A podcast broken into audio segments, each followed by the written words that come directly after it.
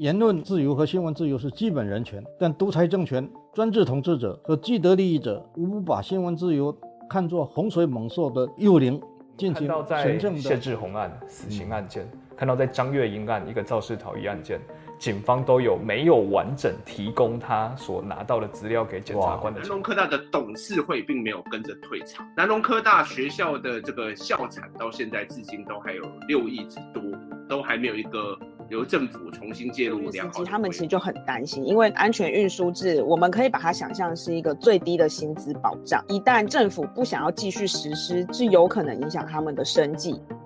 这里是灿烂时光会客室。我是管中祥，一起听见微小的声音。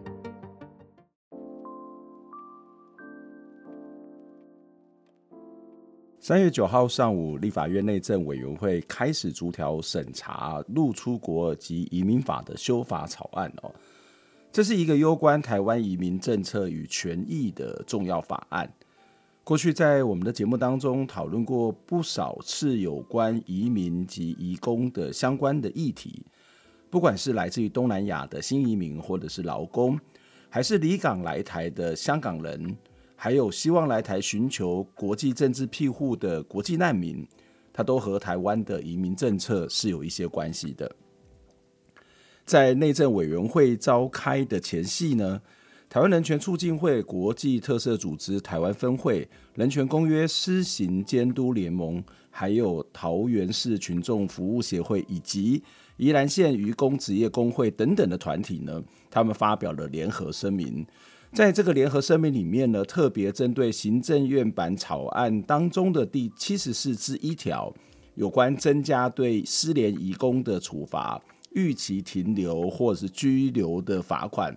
这个罚款呢，从原本的两千元以上一万元以下，提高了十五倍到三万以上至十五万元的罚款哦。他们认为这样的一个做法呢，其实只会加重歧视移工，而且不会解决原本想要去解决的失联移工的问题。人权团体他们指出呢，修法的方向呢，只会造成人权的倒退。该有的权利保障也依旧没有纳入，所以在我们今天的节目当中呢，就要邀请台湾人权促进会的秘书长施逸翔，我们要请易翔来给我们分析讨论哦，行政院版草案当中的第七十四之一条有什么样的问题？如果他们觉得这个修法没有办法解决移工失联的问题的话，那么又该如何解决失联移工逾期不归的问题呢？易翔你好。呃，管老师好，呃，很高兴可以再次跟灿烂时光会客室的各位呃朋友大家再次见面，谈这个移工的议题。我觉得你们要不要固定来这里开一个专栏之类的？我们每一个 每隔一阵子应该固定谈一下台权会，因为你们也是我们很重要的一个 呃资讯的来源好，也是因为谢谢谢谢。呃，应该说实在的，就台湾最近这几年。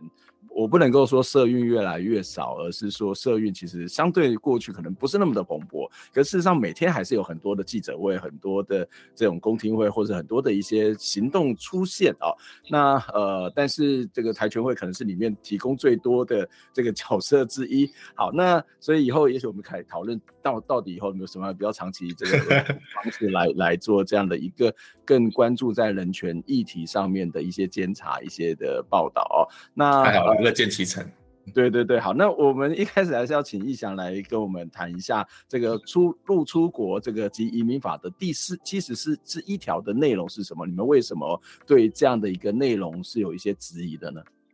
好，呃，其实入出国及移民法七十四之一，它要处理的是呃这个逾期在台的外国人这样子。嗯，那大家呃可能会想说，是不是美语补习班老师，或者是一些、嗯、呃白人观光客，或者是欧洲的这些呃这些脸孔这样？但我必须要跟大家说，其实呃在台湾呃有高比例的这个逾期停留的外国人，很有可能就是所谓的。呃，移工，而且是呃，大家经常在媒体上所呃知道的逃跑外劳，或者是、嗯、呃官方证明的失联移工。嗯、那呃呃，其实甚至我们根据呃这个移民署，它有一份呃文件，是有高达呃九成的这些呃这些呃呃所谓的。呃预期在台非法的这些外国人，其实就是失联移工。嗯、那台权会我们关关注这个外国人收容所，就是呃这是一个呃在呃被专勤队抓到呃非法的这些外国人等待遣返的一个、嗯、一个权控机构，它相当于就是一个监狱。那里面高比例也都确实就是。所谓的逃跑外劳这样子，嗯、那因为这一条它呃呃非常呃大比例的提高这个罚金哈、哦，那当然我们知道立呃就是政府他想要呃解决这个呃这个所谓非法呃逃跑外劳的这个问题，而且是主要是由移民署来发动这样，嗯、那但是我们其实看到呃这个想这个法条想要。杜绝呃移工不要逃跑的这这个事情呢，严刑峻法本身只呃就是它没有办法根治或者是解决，嗯呃整整体台湾移工政策呃三十几年来沉疴的问题，而而劳动部呃呃其实是这里面最主要的角色。那当呃移民署在后端去想要透过提高罚金来。呃，减少失联移工，事实上，呃，这这个法条本身是达不到它的目的的，嗯，因为呃，失联移工逃跑，呃，有它的呃背后非常脉络性的一个结构性的问题，哦，所以呃，我们我的文章的批评就是说，呃，这个修法不但没有办法解决它的目的，反而会让台湾的这个呃这个整个呃呃。这个移民政策的治理呢，嗯，会呃造成歧视移工的这样子的一个状况。呃、嗯，因为这个法律本身是说我提高罚金，就是你就不敢逃跑了。但是你觉得说提高罚金，他们不会不敢逃跑，可能会更严重。你的意思是这样子吗？呃，我的意意思是说，当然，呃，一个人，呃，就是国家公权力本来就有一个规范，他他可以去呃透过他的工具。来呃，去惩罚那些违反规范的人，对这样子。那呃呃呃，当呃当然这这是政府的一个重要角色，但但是呢，呃，其实呃我我们会会认为就是说，呃，这个提高罚金是把自己把政府把头埋起来，呃，不愿意看见呃根本的问题，然后、嗯、呃，我不敢说呃。那个移工看到这么高的罚金，到底他会做什么样的选择？但是当一个人要生存哦，一个人背负高额的的这个债务，然后一个人知道那个他的家需要他，呃，他在台湾呃工作来养活。那呃，当他知道，当他遇到一个不好的老板，然后会对他呃性性骚扰的这个老板，然后甚至呃就是说被虐待状况。一个理性的人为了生存，然后、嗯、呃有各种的这个困境，呃，我想在这样状况下，呃，你根本不会去在乎移民移民法七十四之一到底罚多少钱。嗯，你你为了生存，你就是去豁出去了，就会造成豁出去了，就豁出去的。反正反正我抓到的是被罚钱，那我干脆我就。跑得更远，或是我的躲得更好，然后我赚更多的钱，因为我需要这些钱，或是这些雇主可能对我是不好的，或者是我对他跟他之间有一些个任何的摩擦，那这反而是我可以解决的方法。那反正我出来我就会被罚钱嘛，而且是罚的更多。嗯，是。那所以，如果这要去解决所谓的失联移工或者是逃跑外劳这个问题，恐怕要得从他的这个为什么会失联，为什么会离开这个原来的雇主，甚至某种不告而别，再来做一些比较更根本的讨论。待会我们会继续谈这个话题哦。那从从这个角度来讲，就是从你们认为说这个法令呃，虽然做这个修改，有它的从国家的这个管理的角度来讲，或者是他们会政府会认为去解决某种的这一种呃所谓的乱象吧，或者是某种的现况，可是你。你会觉得他没有办法实际上面解决问题，那更大的问题，你们会觉得说，这个跟他们过去的台湾的政府在所谓的人权的这种声称上面，例如说我们可能包括这个两公约啊，或者各式各样的这种国际组织上面的声称上面，是有着什么样的落差吗？呃，其实呃呃，其实包括两公约呃本身就呃保障在台湾的每一个人哦，包括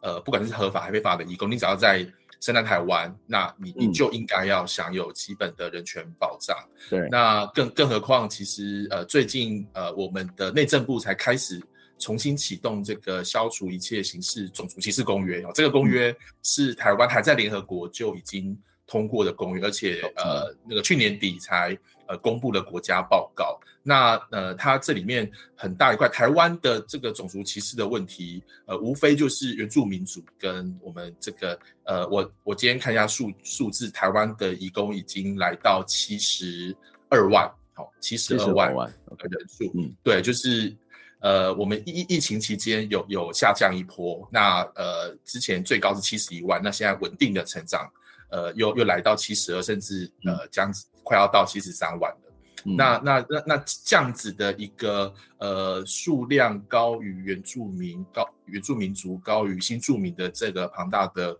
的这个人口，然后而且在台湾对台湾各各个领域的产业贡献这么的大。那呃，但是我们在很多的移工的治理方面，其实都还是违背了，不管是两公约的基本人权保障，还是像种族歧视的这个呃这个精神，其实都是背道而驰。那这一次的移民法的修法，就呃很清楚的体现这件事情。那那除了这个修法之外，我想大家如果还印象深刻的话。呃，这个前一阵子，这个呃，移工购买电动机车要获得雇主的同意，嗯、然后呃，疫情期间那个移工洗澡，呃，露天洗澡没有戴口罩，嗯，包括这个苗栗的这个呃，移工禁令，哈、哦，这是一再一再的，其实呃。从政府、企业到呃一般的这个社会，其实都一直都很难摆脱、嗯、呃我们对于东南亚移工呃非常深层的这一种、嗯、呃这个歧视、污名跟标签。嗯，那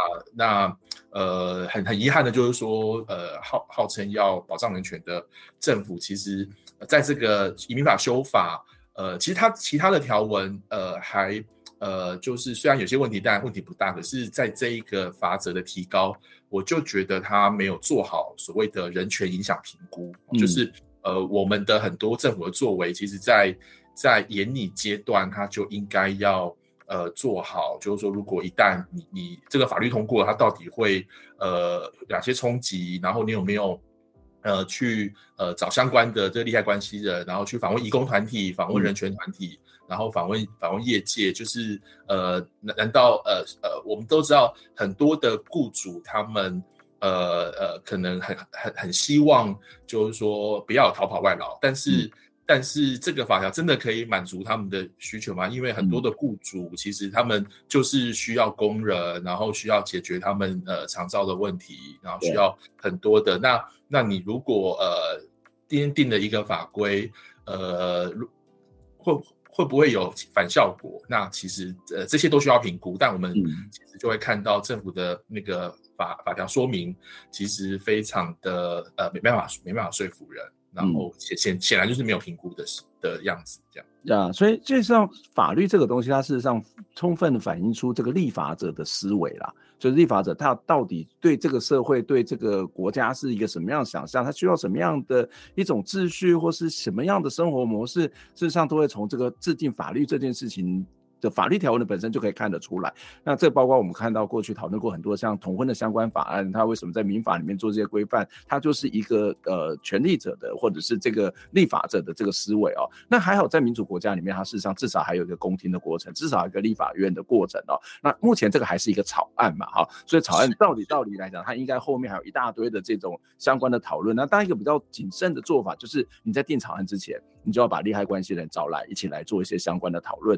那这个。其实是一个比较好的做法，可是回到那个现实上面，那如果你觉得不要去提高罚则，怎么去解决这个所谓的移工的这个所谓的逃跑这件事情的问题呢？好，呃，其实呃，我们的这个呃，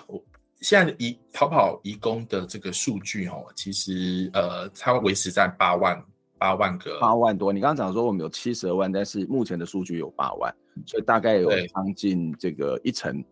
以上，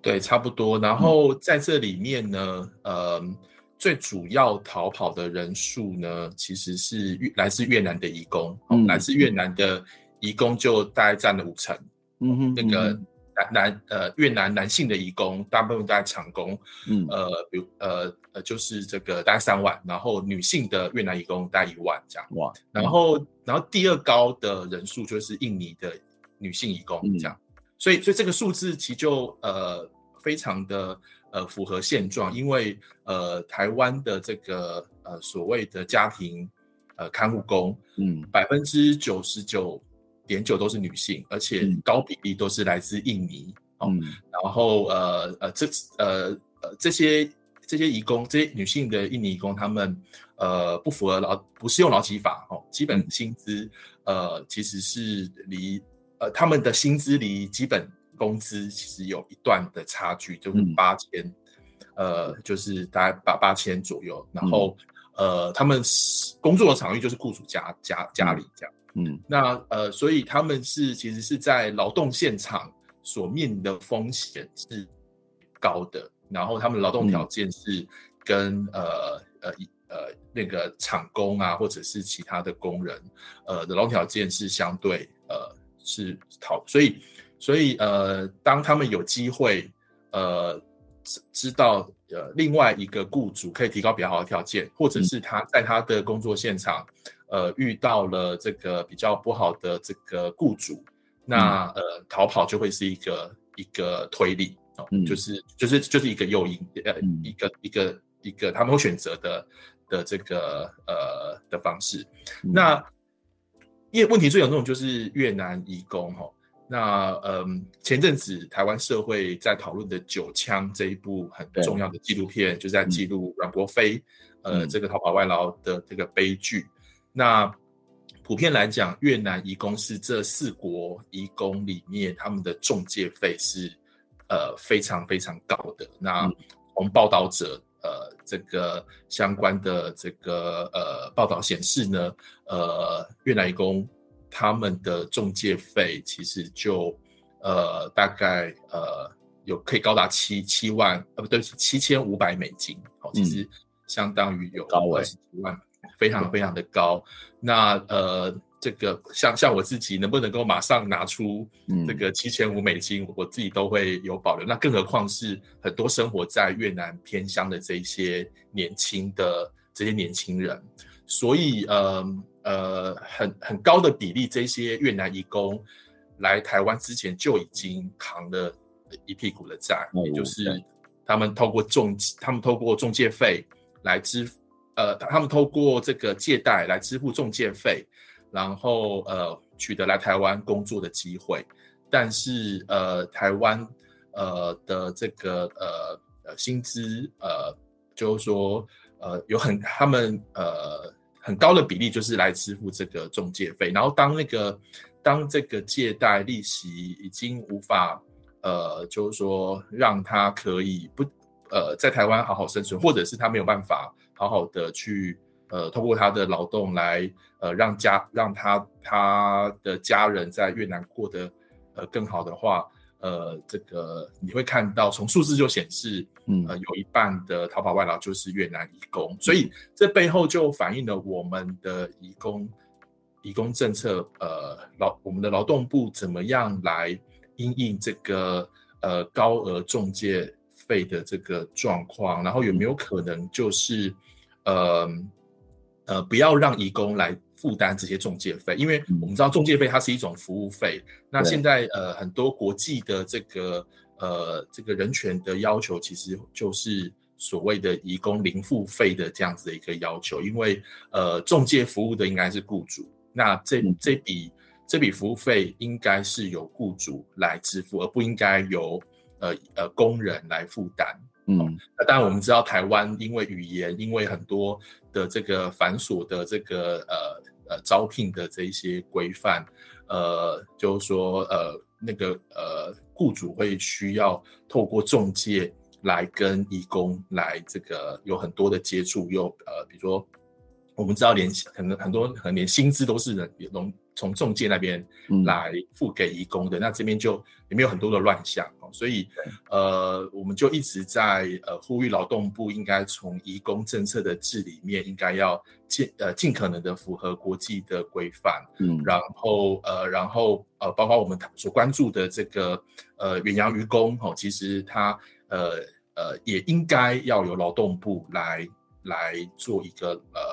作为劳呃劳工。劳动权利保障的一个一个主管机关，它应该要做更多。嗯、那、嗯、呃呃这些其实呃才是呃来杜绝逃跑外劳的一个、嗯、呃呃我们我们应该做的。那光是提高罚金是没办法解决这八万个义工逃跑移逃跑外劳。也就是我我们在解决这个问题的时候，从它根本的原因，当然很多人会觉得说啊，你们这些义工来这里就是要要赚钱啊，或者是可能就是呃贪婪啊，或者是甚至有些归类就在那种本性的问题，或是归咎吃不了苦。可是有时候我觉得吃不能不能吃到苦，可能要看那个苦到底是不是合理的苦了啊，就是那个那个规范等等，或是那个劳动的条件，就是所谓的苦嘛哦。那如果这个苦是一个非常非常不合理的，那这当然很多人当然就会抗拒。可他如果抗上去，他没有一个好的管道，或是没有很多好的一个正常的这个所谓转移工作的这种方式，他当然会选择刚刚谈到的这个逃跑。那另外一个就是刚刚谈到一个高额中介费的问题，其实也可能是一个更根本的原因。如果这个中介费像刚刚逸翔提到的这么高的这样的一个数额，我想他大概光是买路财就要花很多，买路财之后他才能够坐飞机到台湾，然后他的工作大概有很大高的比例是在还这个中介费。所以那个长期下来的那种呃经济的负担，恐怕身心理的负担恐怕都是非常非常高的哦。不过我们刚刚谈到一件事情，就是这个所谓的移民的法规，它事实上是法律是反映出某种的这个立法者的思维哦。那当然它也反映出某种的社会的现象。我们待会会回过头来先休息一下，回过头来再继续跟逸翔来请教，就是我们整个的移民政策哦，它到底反映出什么样的一个思维？这个移民政策反映的思维，包括我们刚刚看。到的这个呃，入出国移民法里面谈到的这个。拘留、滞留的这些的这个法则，或者是呃前一阵子我们一直很关注的所谓香港的这个移民的问题啊，其实它都有很多的这样的一种思考，包括呃前一阵子突然间冒出来所谓的香港九不得哦，就是香港人在这有什么九个不可以做的事情。那当然后来这个呃我们的移民署也把这个东西撤掉，觉得他是说这是一个乌龙一场啊，但是他可能还有某种的价值在这里面呈现。我们先休息一下，待会再回来访问这个意向。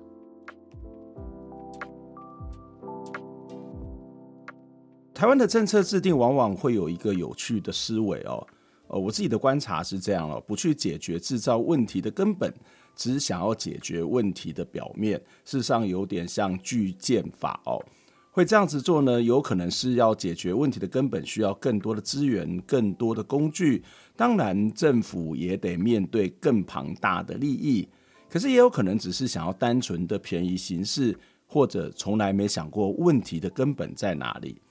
这一次行政院版的入出国移民法修法草案，提高对于失联移工的处罚，某种程度事实上也是反映了这样的思维哦。不过这一次的修法还有另外一个观看的重点，就是台湾一直没有一个难民身份的审查机制，导致许多受到当地政府政治迫害的这些难民或者是这些寻求庇护者呢，经常没有经过身份核实就以。就以入出国移民法第三十六条作为理由，把他们强制驱逐出国，即使没有被驱逐出境，也因为没有难民法的保障，长期处于没有任何权利保障的身份状态。这其实是一个非常非常庞大的问题哦。那在这一集的节目当中，并没有跟大家特别的讨论。呃，所以大家如果对这个有关于难民法、难民问题的这些相关讨论的话呢，大家可以回看《灿烂时光会客室》的第两百二十八集哦。这一集的标题叫“寻求庇护却遭遣返，台湾为何需要难民法”。在这一集的节目当中，我们有很深入的讨论哦。接下来我们要继续邀请台湾人权促进会的秘书长逸翔来跟我们讨论这个法的修法的问题。在进节目之前呢，也非常期待大家可以透过捐款的方式来支持我们，或者是分享我们的节目的内容。在节目的说明栏的下方呢，有相关的捐款的资讯，也欢迎你可以捐款支持我们，或者是留言来分享你的看法，让我们一起听见微小的声音。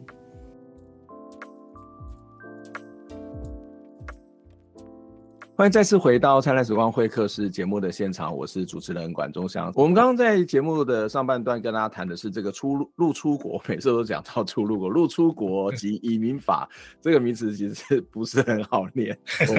对我 来讲都记很久。哈，入出国及移民法第七十四之一条，这个是一个草案了哈。那这当然行政院希望能够提高这个罚则哦，就是一个罚金，然后去让这些滞留、逾期居留的这些外国人。呃，呃能够不要再去做这样，不要该该离开就离开，不要这边这边在这里留在这里。那特别是呃，一翔觉得这样的一个条文，它是针对所谓的失联移工或所谓逃跑外来哦而来的哦。那回到刚刚的节目也提到，这些失联移工他们在这些过程当中，他可能会遇到的一些呃，为什么会失联的原因，事实上跟我们的制度法规是有关。可是回到一个现实来看啊，就是呃，我们虽然可以理解这些。离工的这样的一个呃逃跑或是失联的这种状况，可是回到一个现实来看，就是这个失联移工或者逃跑外劳这么多，那难道不会对台湾的社会安全会产生一些影响吗？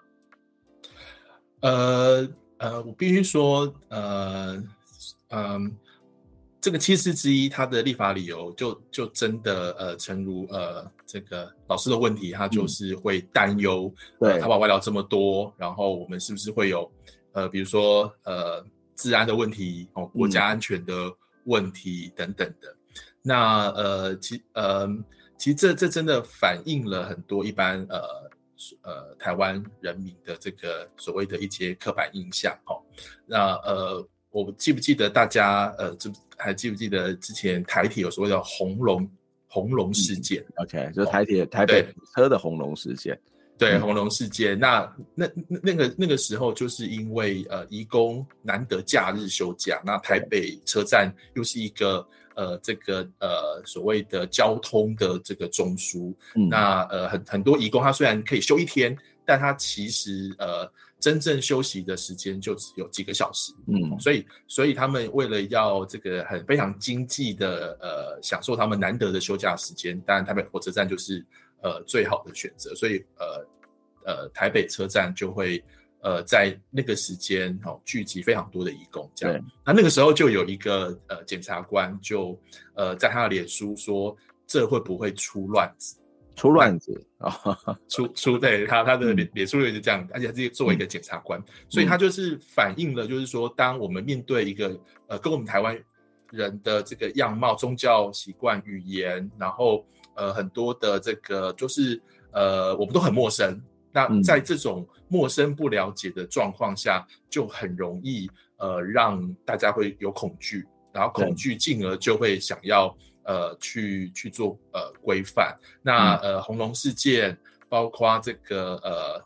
呃要求规范呃越来越多移工使用电动机车，然后呃呃各种各样的这一些呃为呃为呃呃预先就对呃这七十二万的移工呃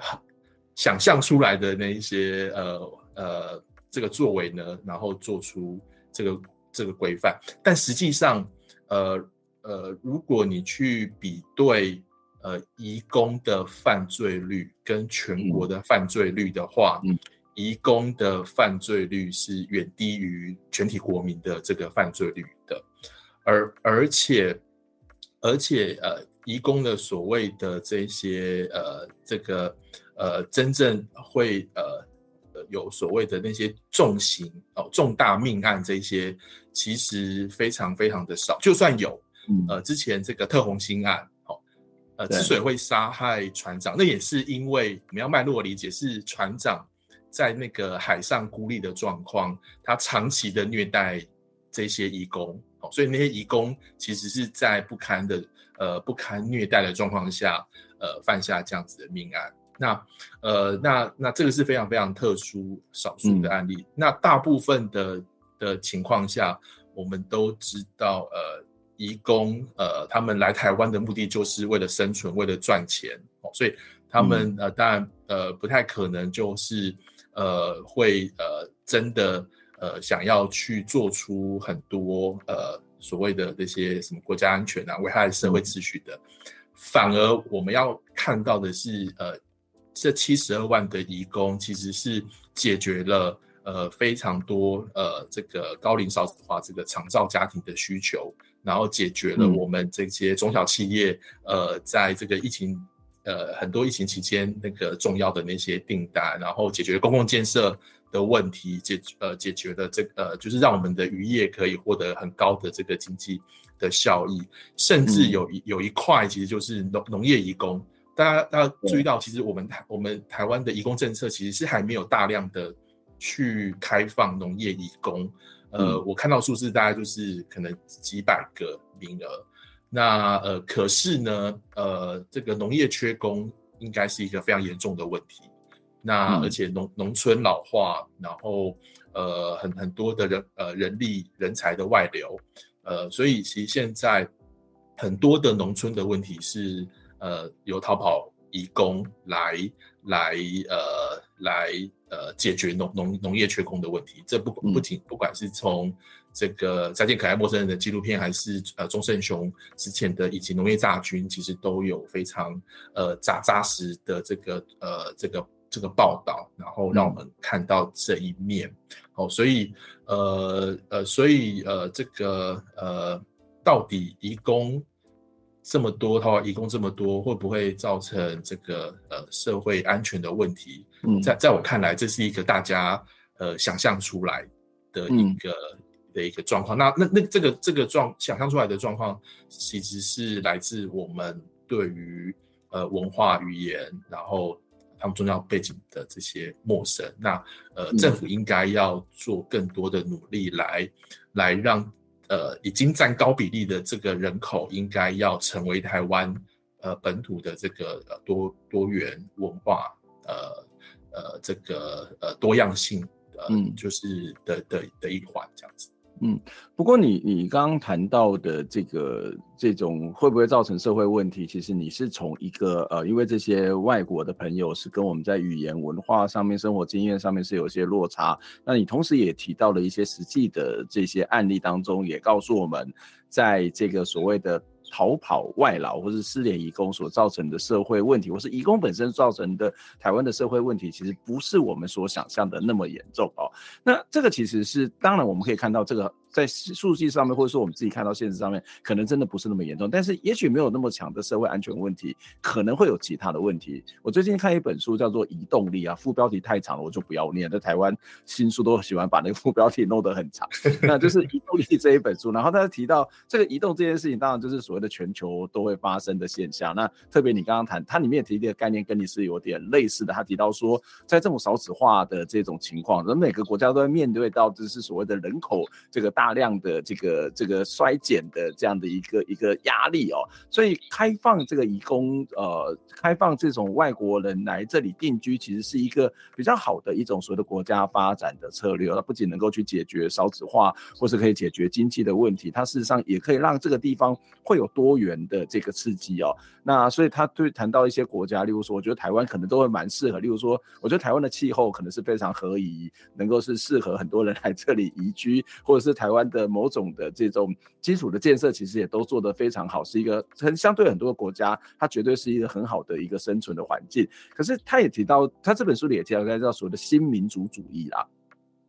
就所谓新民主主义，就是还是会站在一个自己国家的利益的这个立场来做一些考量哦。所以其实不是只有台湾嘛，包括欧洲很多国家在面临到。哦，不管是难民也好，或是移民也好，那个就会很多的内部的这种不同的意见。那不同意见其实有一个就是刚刚谈到的社会安全，另外一个可能就是所谓的就业机会。那另外一个可能不只是就业机会，另外一个就是所谓的一种生活上面的各式各样的摩擦。那这可能不会大到一个所谓的呃社会安全，但是它可能会产生很多的冲突。那。包括生活习惯的落差，可能都会是一种社会冲突。那我们在谈到说开放移工，或是开放移民，甚至也有人会主张说，移工当他一定的时间经过一个过程当中，他应该也可以成为这个国家的移民的同时，这些问题不会发生吗？或是很多人会有这些疑虑的时候，那这些疑虑有有办法去消解吗？呃，我呃，我想呃，其实台湾呃，应该呃，叫现在最近有个很夯的词叫韧性哦，就是如果台湾在这方面有有有韧性的话，其实台湾这块土地本来就是一个呃多。多族群、多移民，然后我们台湾就是一个移民的社会，嗯、对，一个移民社会，张权械斗，嗯、然后这个、嗯、呃，我们的原汉之间、嗯、各种的那个冲突，然后再加上呃国家的这个呃呃不当的这些介入，然后资源的分配，呃，其实呃，如果我们都不谈这七十二万移工，台湾本身在这样子的脉络下，我们就一直走到今天，然后我们也呃，就是呃在。过去发生这些各种的呃呃这些呃种种族之间的这些呃冲突、语言的歧视，然后等等的，那我们开始知道说，透过一些呃一些呃人权保障的机制，透过这个相互对话理解，嗯、其实呃就是说不敢说完全和解，但是呃至少我们彼此知道说，大家都要生活在这个土地上。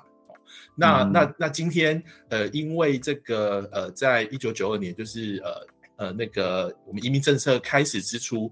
解其实是要解决所谓的劳动力的问题，而且当时候的政策其实是要满足我们的产业、我们的资方，呃，是需要廉价的劳动力，哦，所以呃，所以呃，廉价的补充性的劳动力，哦，那呃，那我们就走了这三三十几年，那一直到现在。嗯呃，我们其实我必须说，我们的劳动部，我们的这个呃，移工政策，其实都还停留在三十年前的思维。嗯，那那那但是呃，现在其实就呃是呃可以说那个呃这个转变应该要启动了，因为呃现在已经不是三十年前的状况，然后呃这个台湾面临非常多的这个挑战，尤其是人口人口的这个结构。呃，会变化的非常的快，那呃，而且我们也应该要正视到这些移工对台湾的这个这个呃各种的贡献哦。嗯，那但但我我我我我会觉得我们的这个思考呢，不是说呃透过开放移工成为移民来解决台湾人口的问题，或来解决这个、嗯、呃这个所谓产业的问题、劳动力的问题。因为这会过度的把这一些呃呃移工工具化，然后呃好像是是就是说是让他们呃来解决台湾问题，但但我觉得应该不是，而应该是呃我们要创造台湾是一个呃呃自由民主以及尊重人权，然后呃讲求这个平等哦不歧视的一个一个呃国家，而且呃呃而且这个是非常。好的一个让台湾在亚太地区是非常非常不一样，跟、嗯、跟我们邻近的国家非常非常不一样的一种特色。那、嗯、那那呃，从人权的一个价值来含纳呃这些东南亚的这些义工，然后让他们愿意愿意留呃愿意留下来成为台湾的公民，甚至呃他们有可能呃让他们的家人也。可以移民到台湾，因为因为这些移工，他们呃所谓的客工制度，就是他们是跟家人分离的状况下，呃来到台湾的。那这这这点本身其实也是非常不符合人权的，因为这个联合国的移工公约其实是把这个移工的家人整个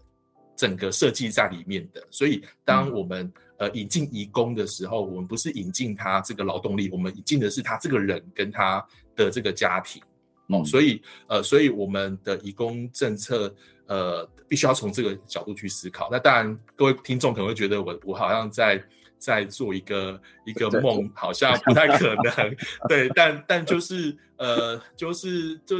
呃，当我们说呃要尊重人，然后要、嗯、要要那个呃，就是把移工看待这个人，其实就应该要这样想。嗯、对，虽然跳跳太快，但但跳太快其实是因为现在太差。现在的处境对义工真的是太差。对，这这我觉得让这些顾虑其实是很正常的啦，哈，就是那这个这个一想忧心忡忡也是很正常的，对对对。那我想说，可能在不同位置会有不同的思考，我觉得这都是一个社会里面很正常的状况。但是有时候我们呃，有时候太害怕，就太太保守，太恐慌，所以其实这个社会它其实很难。有比较的开创性，我们常常讲鼓励企业，鼓励一些人，大家应该有一个开创性。那国家在某些的政策上面，它可能都应该要有某种的开创性哦。然后这开创性实际上我我不知道，就是我们这样谈下来，或是我们过去几集也不断的在谈一些香港的问题哦，或者是我其实在在脸书上面有一些朋友我们也会讨论呐，就会谈到说台湾的移民政策，或者很多国家的这种所谓的移民的这个主管机关，它通常都是一个比较保守的。就是保守，当然会从一个国家的利益的角度来做思考，哈。那这个我觉得无可厚非。本来国家里面它本来就会有不同的这个政府部门，它本来就不是铁板一块，它本来就会有不同的这个它的功能跟角色，它要怎么去做协调。但是如果回到这个所谓的移民的相关的主管机关或者相关的法规来看，你怎么去看台湾的这个法这些移民主管机关或者法规所一直长期以来这三十多年来所呈现的一些态度？我我觉得我我自己的看。看法是这样，就是他我我我当然是觉得是保守的，就是它不够开放，所以我们应该要更更作为一个海洋国家，当然面向海洋，面向世界了哈。那但是它不够开放，我觉得有两个很很重要的一个面向，一个就是我刚刚谈到的所谓的社会安全，这社会安全可能。这个最最特别是的是这种比较呃相对之下比较所谓的一般的基层的劳动力的这些供应者啊、哦，这些移工或者是移民啊、哦，或者是这些所谓的外配啊、哦，就是所谓的这个新移民的部分。那另外一个就是嗯国家安全。就是那个安全是一个很重要的考虑，国家安全。例如说，我们在谈很多香港的议题的时候，其实你会看到它反映出的是呃国家安全，就是这些港人会不会一个部分是说会不会造成我们这里的就业的问题了哈，另外一部分就是呃会不会是一个共谍。那这个包括也包括像难民法相关的讨论当中，也是存在的这样的一一一种思考哦。那呃，我我不知道奕翔是怎么去看整个台湾的这个移民政策，它背后所彰显出来的一种思维到底是什么？就像我刚刚谈到的法律，它通常就反映出的是立法者的价值。是，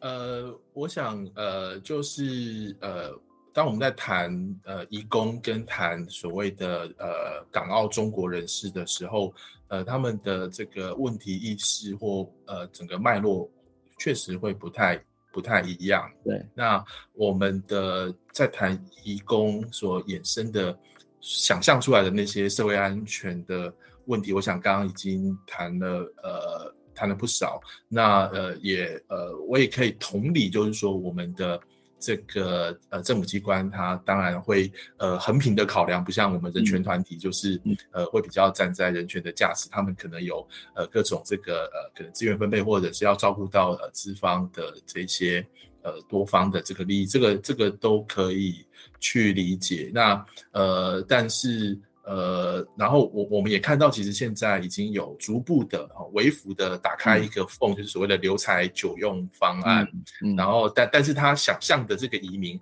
呃，都还是就是说，呃，非常呃，就是说要符合某一个非常高的这个门槛，然后、嗯、呃，我们政府才愿意开放这样子。那呃，那呃呃这。这个这个当然就是在我们看来，其实它应该要更呃大胆的去呃去去开放，然后呃其实呃让很多其实呃呃这些这些移工他们呃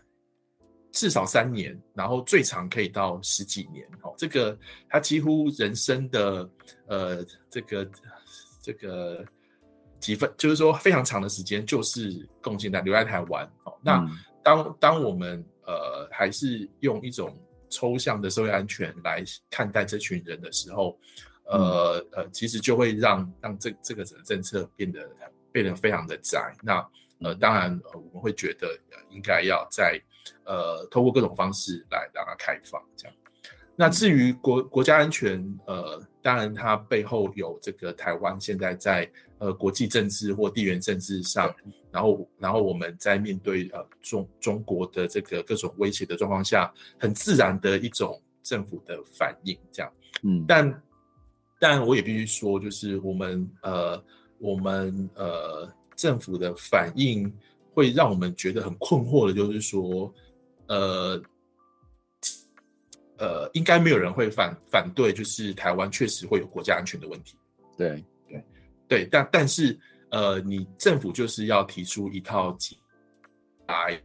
从里面去呃去做你的各种的把关，然后各种的所谓的这个呃这个相关移民难民政策的治理，这样。那呃，但是在面对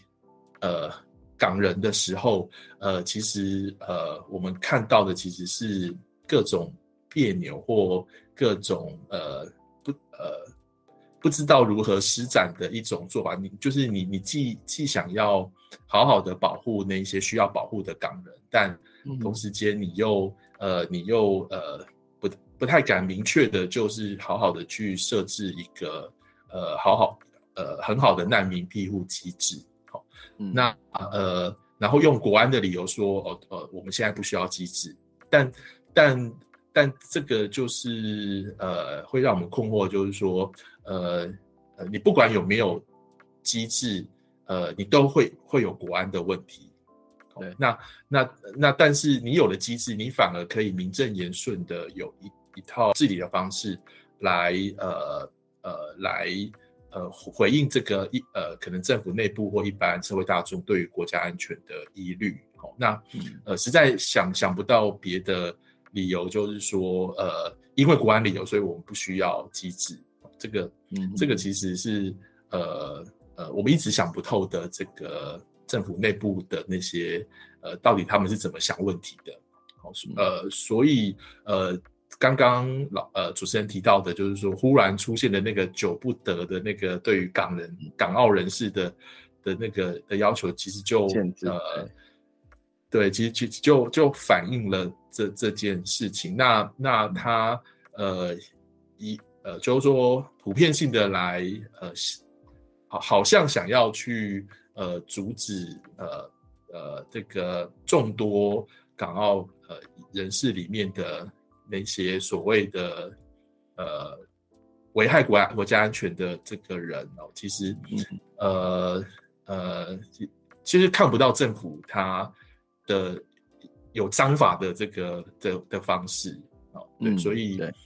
呃对，所以呃我们看到的这样子的状况，也包括很多呃来自网军侧翼对于这个呃呃政府历次想要好好的回应这件事情的这个批评，然后呃导致很政策的退缩，那呃我们也呃就是说也。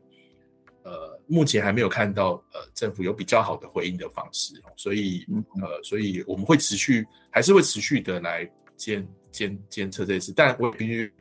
很诚实的说，呃，所谓的原港专案这种专案式的方式，呃，来呃来协助这些呃香港的抗争者，我必须说他呃真的是呃。呃，有有实际在协助在台港人，而且他也真的，嗯、呃，几就是说，呃，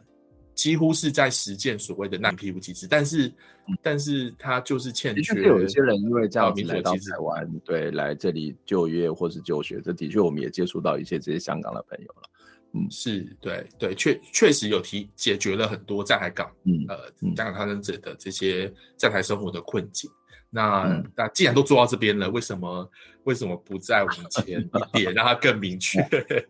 对，也许也许政府有他自己说不出的理由，还是在很多的考虑。这是当然，这是一个很大的问题啦。就我想，这也不是只有在台湾有。我刚刚谈到，世界各国都在面临到这些状况，特别是越富裕越民主的国家，大家心之向往都会想要来。而这其实也是一个国家的那种民主化，或是多元化，甚至一个未来所谓的国力吧。这个一个展现一个非常重要累积，或者展现一个非常重要的一个关键哦。所以可以理解移民的单位。对对于这些事情，它通常都是一个审慎的。可是审慎不是后退，而是要审慎前进，这是一个最基本啊、最基本要做的一件事情。这也是一个我刚刚谈到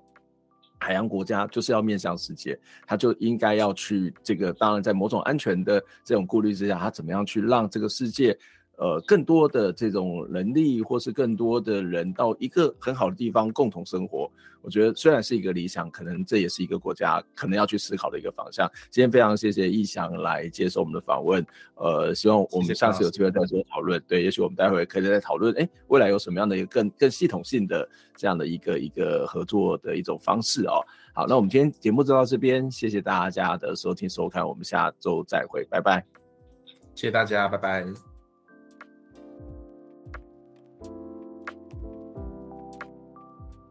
听完这期节目，你有什么样的想法呢？非常欢迎您可以留言来跟我们分享您的看法、您的感受。当然，也期待您可以透过捐款的方式支持我们，或者订阅我们的节目、分享我们的节目，不管是 YouTube 或者是 Podcast 频道。谢谢您的收听，下周再会。